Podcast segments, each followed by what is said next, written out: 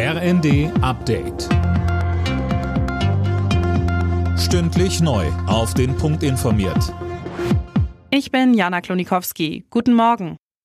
An vielen Orten in Deutschland ist gestern der heißeste Tag des Jahres gewesen. Die befürchteten Hitzerekorde von mehr als 38 Grad sind aber zunächst nicht geknackt worden.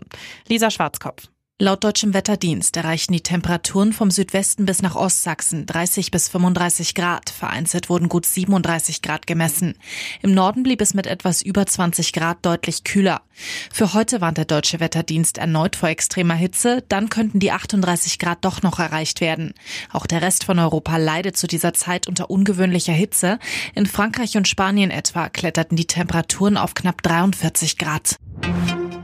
Der zunächst eingedämmte Waldbrand in Brandenburg ist wieder außer Kontrolle geraten. Ein Ortsteil der Kleinstadt Treuenbrietzen muss möglicherweise evakuiert werden. Außerdem wurde Katastrophenalarm ausgelöst. Für die Löscharbeiten werden auch Bundeswehrhubschrauber eingesetzt. Sollte es das 9-Euro-Ticket auch über den August hinaus geben? Grünen-Chefin Ricarda Lang kann sich das durchaus vorstellen. Sollte sich zeigen, dass die Menschen wegen des Tickets vom Auto auf die Bahn umsteigen, müsse in der Ampel über eine Fortsetzung geredet werden, sagte sie der Bild am Sonntag. Das scheinen auch die meisten Menschen in Deutschland so zu sehen. Laut einer Umfrage für die Bild sprechen sich 70 Prozent für eine Fortsetzung des 9-Euro-Tickets aus.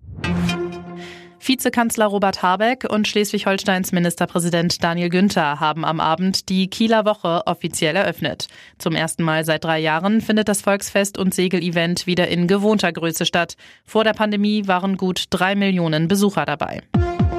Alle Nachrichten auf rnd.de